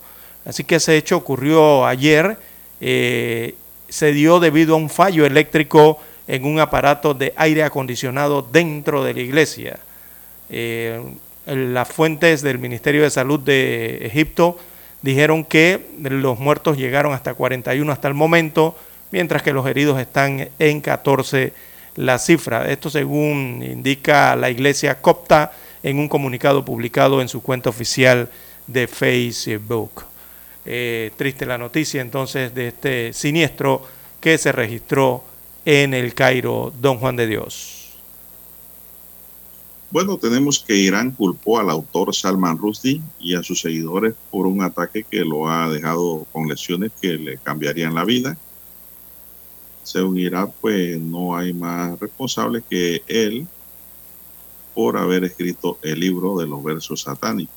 Es decir, él creó sus propias enemistades a nivel mundial e Irán dice que ellos no tienen que ver directamente con estos ataques respecto a Salman Rushdie Dice, no consideramos que nadie más que él y sus partidarios sean dignos de culpa e incluso de condena, dijo el portavoz del Ministerio de Relaciones Exteriores de Irán, Nasser Kanadi, en una conferencia de prensa televisada hoy en ese. Sí, Esta eh, fue la primera reacción publicada en Irán al incidente. Rudy se está recuperando en un hospital después de haber sido atacado con un puñal repentinamente en el escenario frente a una audiencia en Nueva York el día viernes. Así es. Eh, el agente de Salman eh, Rushdie eh, dice que, que, el escritor está en camino de recuperación tras ese hecho ocurrido que fue apuñalado, ¿no? él se llama Andrew Wiley, él es su agente y él afirma que las heridas son severas y que el proceso de recuperación podría ser largo para el escritor. Por su parte, Zafar Rushdie, eh, este es el hijo del autor, eh, confirmó que este ya no está conectado a un respirador. En las últimas horas ya fue, le fue quitado el respirador artificial. Así que tiene mejoría entonces el escritor. Bueno, ¿qué más tenemos? Bien, don Juan de Dios, en otras informaciones eh, para la mañana de hoy, el gobierno, Nicaragua? El, allá era donde iba, el gobierno de la República de Nicaragua, muchos la, bueno, lo señalamos como dictadura, porque es lo que está ocurriendo en Nicaragua. Eh, Daniel Ortega, el dictador, está atacando a la Iglesia Católica, don Juan de Dios, en Nicaragua, y hay un silencio enorme al respecto de esto a nivel internacional. Eh, lo último ha sido que la policía de Nicaragua ha impedido la procesión de la Virgen de Fátima, don Juan de Dios. No permitieron a las iglesias ni a los feligreses realizar su actividad religiosa de la procesión del, santo o de, la, eh, o de la imagen de la Fátima en este caso. Así que esto se suma a, las, a los otros hechos que se han dado en las últimas horas, eh, don Juan de Dios. Eh, y es difícil aquí con Nicaragua decir que es más escandaloso, ¿no?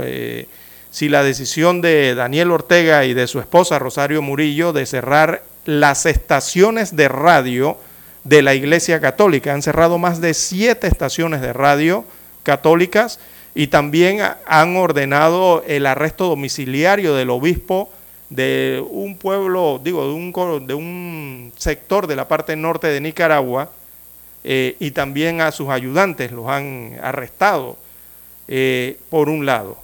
Pero por el otro lado, don Juan de Dios, hay un silencio total por parte del Vaticano. No hay un comunicado, no han emitido ninguna opinión respecto a lo que viene pasando en Nicaragua. Pensamos que están analizando el tema para, para, dar algún tipo de señalamiento. Pero al parecer hay un silencio, hay un silencio por parte del Papa Francisco sobre estos ataques contra su propia gente, contra su propia iglesia. Y muchos ya están señalando esto a nivel internacional. Eh, recordemos que ya Ortega acabó con buena parte de las ONGs en Nicaragua, eh, denuncias que se venían dando desde hace meses, don Juan de Dios, eh, de la sociedad civil de ese país. Y el único motivo que se puede ver por el cual estaría atacando la Iglesia Católica en estos momentos es probablemente que la Iglesia es el último espacio de la sociedad civil que queda en Nicaragua, don Juan de Dios. Quizá por allí vienen los ataques eh, del gobierno de Daniel Ortega. Recordemos que ya en marzo pasado el régimen de Ortega había expulsado de Nicaragua al nuncio papal que era Waldemar eh, Stanislao Somertag. Eh, más recientemente, este mismo régimen de Ortega y Murillo, que es su esposa, vicepresidenta, eh, acusó al obispo Rolando Álvarez y a sus sacerdotes de intentar organizar grupos violentos para desestabilizar a su gobierno. Por ello, entonces, este obispo Álvarez, que ha sido un crítico frecuente de los abusos de los derechos humanos de la pareja del gobernante, eh, ha sido arrestado, ¿verdad? Lo tienen arrestado en su domicilio. No lo dejan siquiera salir, eh, ni a él ni a sus otros sacerdotes, a dar misa, a hacer procesiones, nada de esto está ocurriendo en Nicaragua, en esta parte norte. Así que lo que está pasando en Nicaragua, don Juan de Dios, evidentemente atenta contra la democracia y atenta principalmente contra los derechos humanos situación difícil está pasando la iglesia en este país centroamericano. Así es, César. El monseñor Rolando Álvarez Lagos, obispo de Matagalpa y uno de los religiosos más críticos del gobierno de Ortega, cumple hoy lunes 12 días sitiado en la Policía Nacional, en la curia, sitiado por la Policía Nacional en la curia diocesana de la ciudad de Matagalpa, que está a 135 kilómetros al norte de Managua. Matagalpa, sí. Lo acompañan cinco sacerdotes, tres seminaristas y dos laicos. Tras varios días de silencio y especulaciones sobre su posible expulsión del país, Álvarez, de 55 años, reapareció el día jueves para celebrar una Eucaristía que fue transmitida por las redes sociales en su diócesis. Durante su homilía, Álvarez expresó, nuestras once vidas están en las manos de Dios estamos en la mano de Dios, queremos hacer solamente su voluntad y queremos darle gloria a Él. El religioso también es administrador apostólico de la diócesis de Estelí. Dijo que están retenidos en la capilla de las Mercedes y expresó, gracias a Dios, estamos bien de salud viviendo en comunidad, en familia, rezando, celebrando la Eucaristía y compartiendo entre nosotros, dialogando, conversando con fuerza interior, con paz y serenidad en el corazón. La policía de Nicaragua informó el 5 de agosto que Álvarez presuntamente intentaba organizar grupos violentos, incitándolos a ejecutar actos de odio en contra de la población, provocando un ambiente de zozobra y desorden, alterando la paz y la armonía de la comunidad con el propósito de desestabilizar el Estado de Nicaragua y atacar a las autoridades constitucionales en su comunicado, la policía dijo que Álvarez y las otras personas investigadas se mantendrán allí en sus casas. Bien, vamos a Washington y regresamos.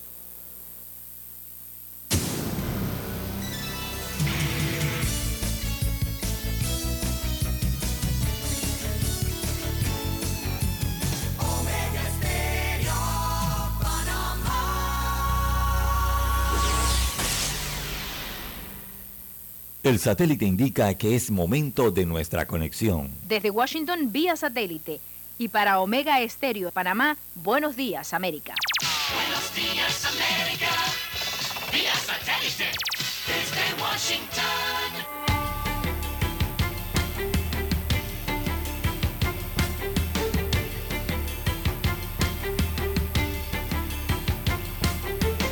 Desde Washington les informa Henry Llanos. El expresidente Donald Trump insta al sistema judicial de Estados Unidos a publicar la orden de allanamiento a su residencia. Nos informa Celia Mendoza. Después de que el fiscal general de Estados Unidos, Mary Garland, pidiera que se hiciera pública la orden de registro de la mansión de Donald Trump en Palm Beach, el expresidente reaccionó afirmando que no se opondrá a la publicación de los documentos. Lo hizo a través de su plataforma Truth Social. Voy un paso más allá al animar la publicación inmediata de esos documentos, a pesar de que han sido redactados por demócratas radicales de izquierda y posibles futuros opositores políticos. Celia Mendoza, Voz de América, Miami. Tres personas resultaron heridas el domingo en una balacera en un parque de diversiones al norte de Chicago.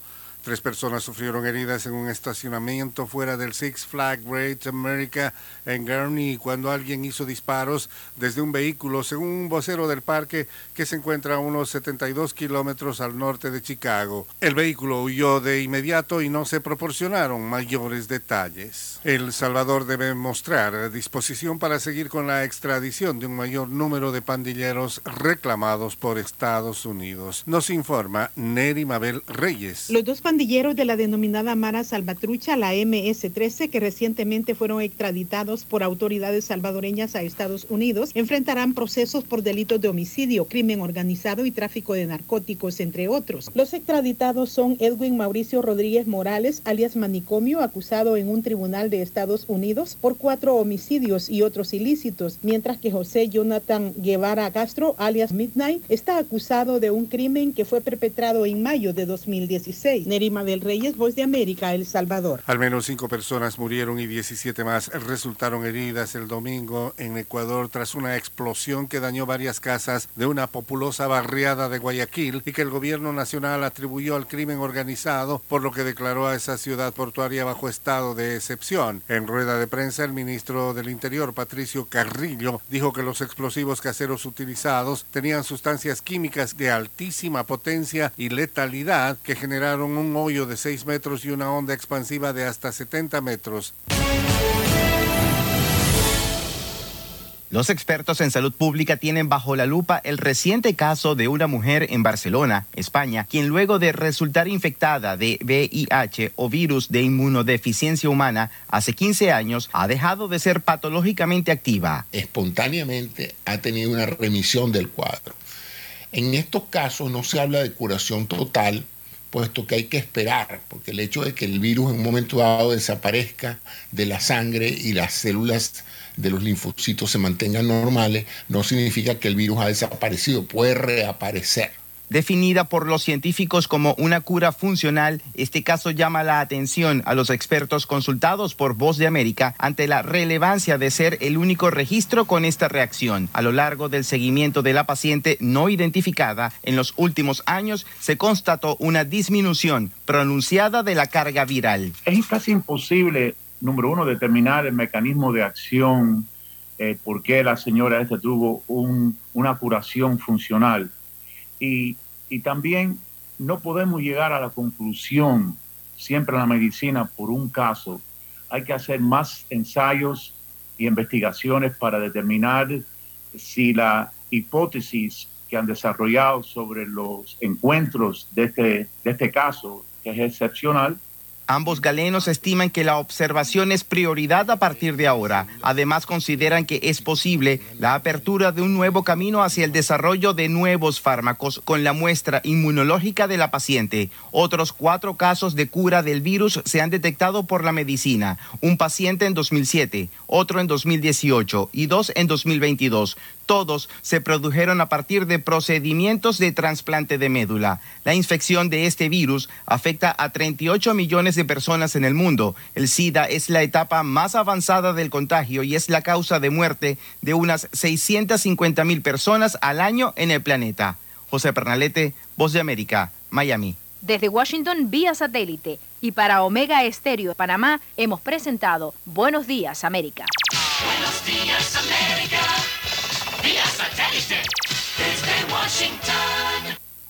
La mejor franja informativa matutina está en los 107.3 FM de Omega Estéreo, 530 AM. Noticiero Omega Estéreo presenta los hechos nacionales e internacionales más relevantes del día. 730 AM. Infoanálisis, con entrevistas y análisis con los personajes que son noticia. De 8 y 30 a 9 y 30 de la mañana, sin rodeos, con Álvaro Alvarado. De lunes a viernes por Omega Estéreo. Desde hace 60 años, Industrias Correagua trabaja para este país porque cree en Panamá y su crecimiento. Haciendo los techos que te protegen de la lluvia, haciendo que el edificio donde trabajas sea más fuerte y duradero y que la escuela donde estudian tus hijos sea tan sólida como su futuro. Dentro de miles de edificios, casas y estructuras de este país, corre algo tan fuerte como el orgullo panameño. Industrias Correagua, 60 años siendo el acero que hace fuerte a Panamá.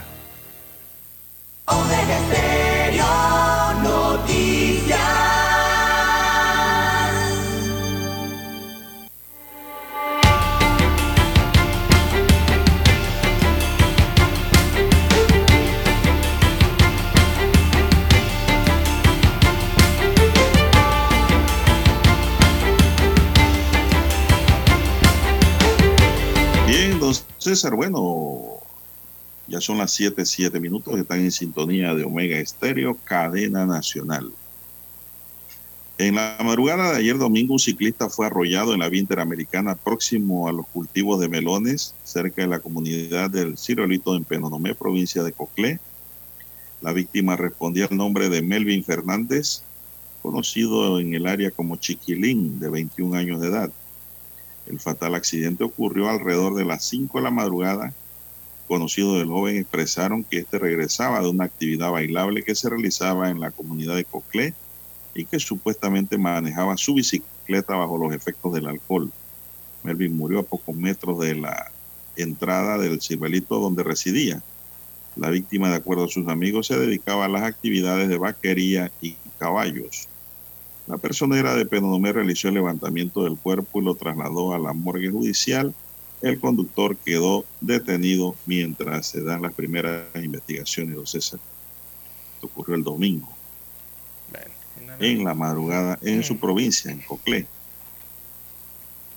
Bueno, lamentable este hecho que suma, suma un número más a las víctimas fatales por accidentes de tránsito. Así es. Bueno, en estos hechos también, don Juan de Dios, un espiritista halló el cadáver de un taxista a través del tabaco, dice aquí el diario El Siglo, eh, reveló el lugar exacto. Bueno, vamos, veamos esto que te parece muy curioso aquí. Samuel Quintana Chamí estaba desaparecido desde el lunes 8 de agosto y sus familiares, al no encontrarlo, acudieron a un espiritista. El cadáver fue ubicado el sábado por eh, los familiares en la vía de Mocambo arriba, esto en las cumbres. Estaba en un área boscosa, enterrado y tapado con ramas. eh, eh, descubren entonces finalmente la ubicación, el paradero de Samuel Quintana Chamí. Lastimosamente este desaparecido apareció muerto y enterrado, don Juan de Dios. También, Bueno, César, dígame. también en otra situación, eh, a otra persona le cayó un rayo, don Juan de Dios, que estamos hablando la semana pasada de estos temas. Eh, le cayó un rayo y les cayó porque fueron varios y, y viven para contarlo.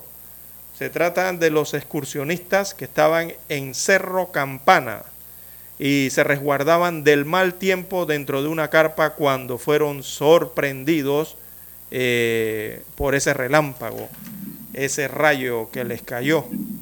Gracias a Dios eh, eh, lograron sobrevivir. Esto en el cerro de allí en Panamá Oeste. Así que los, los excursionistas narraron que estaban acampando en el cerro cuando los agarró la noche y un torrencial aguacero. Durante el mal tiempo, un rayo cayó sobre la carpa que habían construido. Rodrigo Pinzón, eh, del SINAPROC, informó que la noche del sábado recibieron la voz de alerta de unos excursionistas. Al sitio se apersonaron miembros eh, de los estamentos de socorro, ubicaron a los afectados, quienes fueron evaluados. Ninguno necesitó ser trasladado al hospital. Todos se encuentran bien de salud, gracias a Dios. Así que 17 eran los excursionistas que habían ido la tarde de ese sábado a acampar al cerro ubicado en Chame, en Panamá Oeste. Este es el Cerro Campana. Bueno, gracias a Dios no sufrieron ningún tipo de lesión eh, seria, producto de ese impacto de un rayo allí cerca eh, donde estaban acampando. Bien, la Policía Nacional a través de la Dirección Nacional de Inteligencia Policial y en asocio con el Ministerio Público rescataron este domingo 14 de agosto a seis mujeres de nacionalidad colombiana presuntamente víctimas de la trata de personas. La operación denominada Galaxy se desarrolló en un edificio en el sector de Paitilla y un hotel en la vía argentina donde fue aprendido por la supuesta comisión de este delito un ciudadano de nacionalidad colombiana. En la di- diligencia realizada con la Fiscalía contra la Delincuencia Organizada se decomisó también dinero en efectivo que arrojó la cantidad de 2.200 dólares, dos vehículos y sustancias ilícitas conocidas como TUSI. En lo que va del año se han desarrollado tres operaciones contra la trata de personas entre las provincias de Chiriquí, Herrera y Panamá. Más de 70 personas han sido procesadas desde 2019 tras estar vinculados plenamente con esta actividad criminal.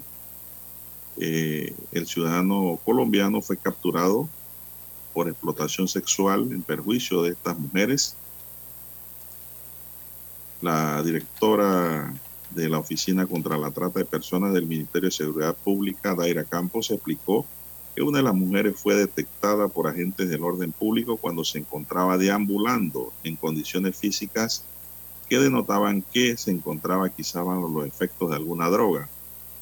El Ministerio de Seguridad informó de este, que este año se han identificado ya 72 víctimas de trata de personas. Campos detalló que en lo que va del año las víctimas rescatadas de este flagelo son mujeres y niñas y la nacionalidad colombiana representa el 29% de las personas que han sido condenadas por este delito, don César. Así es. Entonces, Bien, don Juan de Dios. que llegan engañadas al país. Sí, regularmente ocurre eso, que las traen engañadas, don Juan de Dios. Le quitan los Sí, pasaportes. le- le dicen que van Exacto. Por eso es que hay que tener cuidado, mucho cuidado, porque estos maleantes, estos delincuentes ponen anuncios en los medios y ahora en redes sociales, don César, en donde indican que necesitan mujeres para trabajar en el extranjero. Cuando las mujeres van, le dicen que son restaurantes, que son hoteles, que son lugares eh, normales de un trabajo digno, don César. Así Pero es. cuando llegan, lo primero que le quitan es el pasaporte y no le dejan ni un centavo y las vuelven dependientes y las encierran. Esos son los modos operandi de estos delincuentes, don César. Entonces, asimismo, aquí cuando salen anuncios en las redes, las mujeres tienen que tener mucho cuidado con eso de que van a trabajar en otro país, porque eso puede ser una trampa para obligarle llevarla a una actividad eh, ilícita en otros países y esclavizarla, don César. Esclavizarla. Así que pues hay que tener cuidado con eso. Son las 7:14 minutos, don Dani, vamos a hacer la última pausa y regresamos.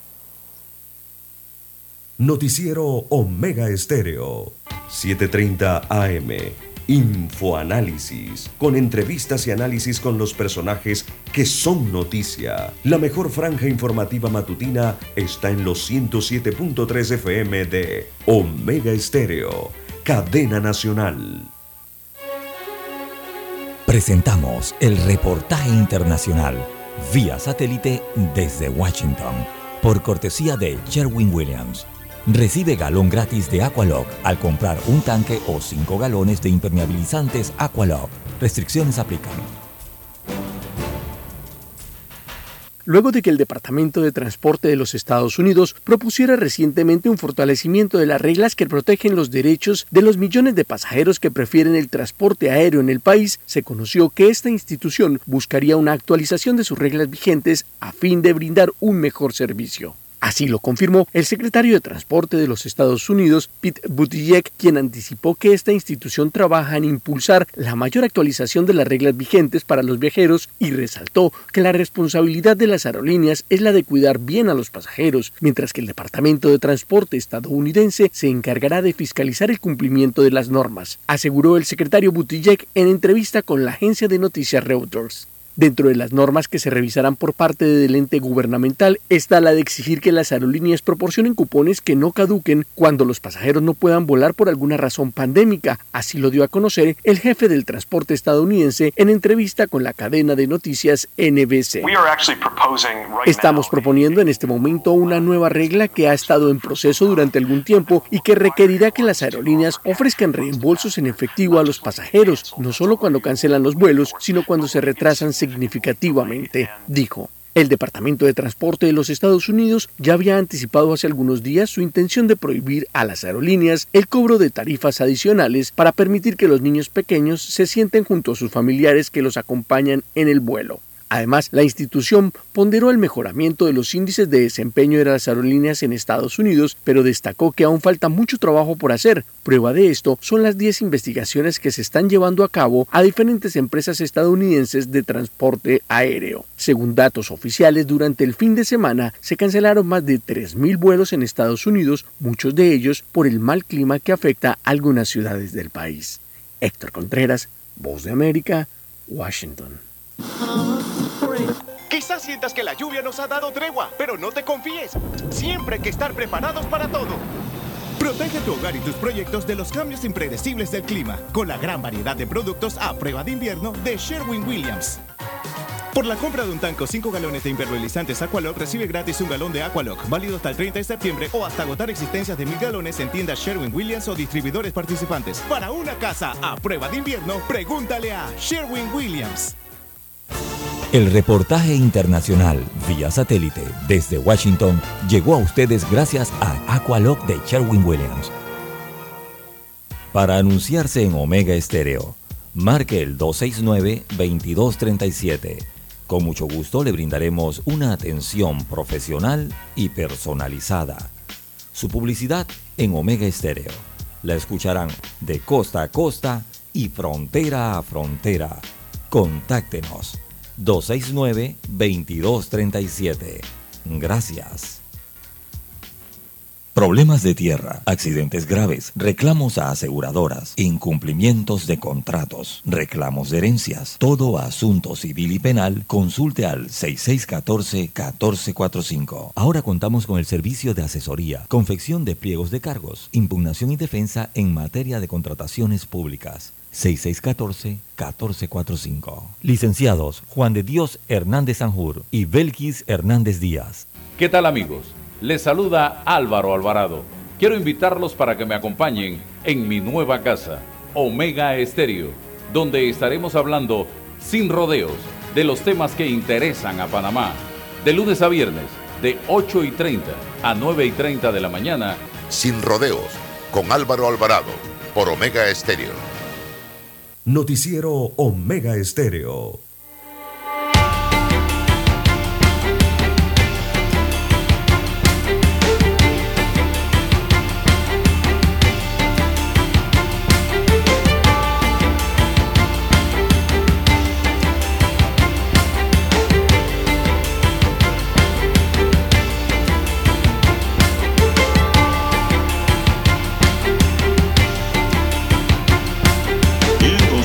Bueno, me informan que ya algunas farmacias chicas tienen sus puertas cerradas y pues eh, la asociación mantiene la protesta que había anunciado para hoy. Eh, luego de que el Ejecutivo dijese ayer oficialmente a través del Ministerio de Salud de que el decreto hoy se empezaba a cumplir, el decreto de descuento. En tanto, tenemos que la Asociación Nacional de Molineros de Arroz de Panamá, conocida como ANALMO, solicitó ayer a la Autoridad de Protección y Defensa de la Competencia Codeco hacer públicas las pruebas de arroz analizadas y los laboratorios utilizados para tal fin ante el desconocimiento de la industria de la homologación de valores y los estándares de calidad de recolección. La petición del gremio surge luego de que la Codeco reveló hace unos días que solo dos de las 56 marcas de arroz comercializadas en el país lograron cumplir con los parámetros de calidad tras pruebas realizadas de manera especial que fueron realizadas por la institución. Analmo no puede quedar ante la opinión pública como un gremio corrupto y deshonesto. Merecemos respeto y esperamos una detallada explicación sobre los análisis del grano, puntualizó Analmo en un comunicado. Solicitamos a la Codeco que explique las características del análisis entregado el 11 de agosto en donde afirman que solo dos marcas de arroz cumplen con los parámetros de calidad. Analmo dice que ellos sí cumplen, don César. Bueno, Eso lo demuestra la el- pelota está ahora en el patio de Acodeco, Así es. eh, ¿verdad? eh, eh, Los han emplazado públicamente con esta nota. así porque Entonces ellos tienen que responder ahora, pues, y dar a conocer con detenimiento y con buena letra, con buena explicación, sencilla, concisa y precisa, ¿qué resultó el conteo? análisis. ¿Qué resultó el conteo de las muestras eh, de los paquetes de arroz? cómo lo hicieron y con quién lo hicieron. Exactamente. Porque Analmo dice que ellos no son corruptos y deshonestos. Eso es que llega a Codeco, eh, toma eh, paquetes de arroz de diferentes marcas, toma muestras de cada paquete y se pone a contar los granos, don Juan de Dios. Tienen que colocarlos en una mesa, ¿verdad? Visible y comenzar a seleccionar los granos, los que están quebrados, los granos eh, regulares, si tiene insectos, si no, si están amarillos, si están rojos, si están quebrados. Todo eso lo van analizando allí, si tienen polvo, si no. Eh, y eh, tienen que emitir un informe entonces de cada una. Y dependiendo de cómo esté el grano, entonces allí se evalúa si es arroz de, arroz de segunda, si es arroz de primera o si es arroz especial. Ahí es que se darán cuenta si están empacando arroz especial siendo especial o están empacando arroz especial no siendo especial, sino arroz de primera o arroz de segunda. Porque hasta eso se, han se ha denunciado, don Juan de Dios, de que está, puede estar ocurriendo en el mercado eh, local acá en Panamá. Bueno, dice un oyente, don César, en relación a las farmacias chicas, dice si ellos le anunciaban al pueblo también cuando subían sus precios. O se lo decían era en el mostrador. Eh, no, no tienen hojas, no tienen páginas web, don Juan de Dios. La mayoría no tienen. No tienen Bueno, como... Es una queja de un oyente. Exactamente, no tienen. 120 farmacias Bueno. cerradas, hablan los dueños de las farmacias específicamente de las provincias de Chiriquí y la provincia de Bocas del Toro. Ellos anunciaron anoche el cierre de 120 de estos establecimientos a partir de hoy, estos establecimientos pequeños y chicos, que evidentemente No. se suman al otro llamado ¿no? que hizo el, el gremio en general. Bueno, eh, luego de un proceso de restauración, el monumento del doctor Justo Arosemena brilla más que nunca en la casa de Octavio Méndez Pereira, don César, es una buena noticia. Justo La Arosemena. magna obra en honor al doctor Justo Arosemena, que está erigida en la Universidad de Panamá, fue restaurada por la doctora Berta Polo, catedrática de la Facultad de Arquitectura de esa casa de estudios, quien también es pintora y escultora panameña. En su labor de escultura, Polo realizó una inspección previa de esta obra y al detectar el estado de deterioro en que se encontraba por la humedad y el cambio climático al que está expuesta, decidió alertar a la máxima autoridad de la Casa de Estudios, al rector Eduardo Flores, quien convino solicitarle a la escultora este trabajo. Decidí realizar este trabajo sin remuneración alguna, gratis, como muestra de agradecimiento por los años de labor como docente y catedrática de la Universidad de Panamá, resaltó la doctora Polo. Oye, esto es bonito, don Qué César. bien, ¿eh? qué- qué bien, qué Cuando bueno. una persona habla así, desprendida, porque eso cuesta plata ¿Cómo no? y ella lo hace de manera apegada, con amor, con desdén, con el interés de que la Universidad de Panamá y su magna obra brille. La obra se llevó a cabo de forma voluntaria por la catedrática. Contempló un trabajo de un mes aproximadamente en el que usaron técnicas de restauración y limpieza con ácido, resinas y otros productos químicos para luchar contra la humedad y poder preservar ese monumento. Esta es una restauración muy difícil de lograr. En la primera restauración tuve que documentarme y además trasladarme a México para buscar asesoría de mis profesores expertos. En este proceso actual que tardó un mes, se usan químicos específicos como ácido y otros elementos para limpieza y resinas acrílicas para darle el acabado y otros productos para luchar contra la humedad, mencionó la catedrática Berta Polo. Felicitaciones, ¿no? A esta distinguida profesora que desprendidamente pues hizo este trabajo, don César. Sí, que es muy costoso. Restaurar, eh, costoso. restaurar eh, infraestructuras, obras, no es para nada barato, don Juan de Dios. porque en Panamá todo es plata, Eh, es muy todo es plata.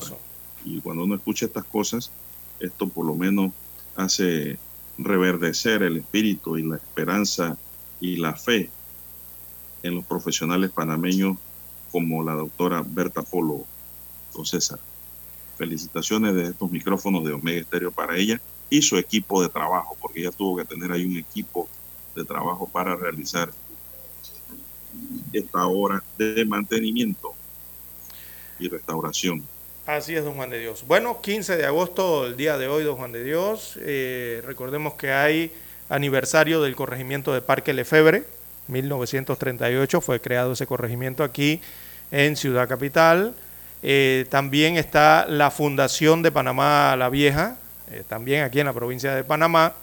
Está la Fundación del Distrito de Remedios. Bueno, le llamaban Los Remedios anteriormente, ¿no? Allá en la provincia de Chiriquí.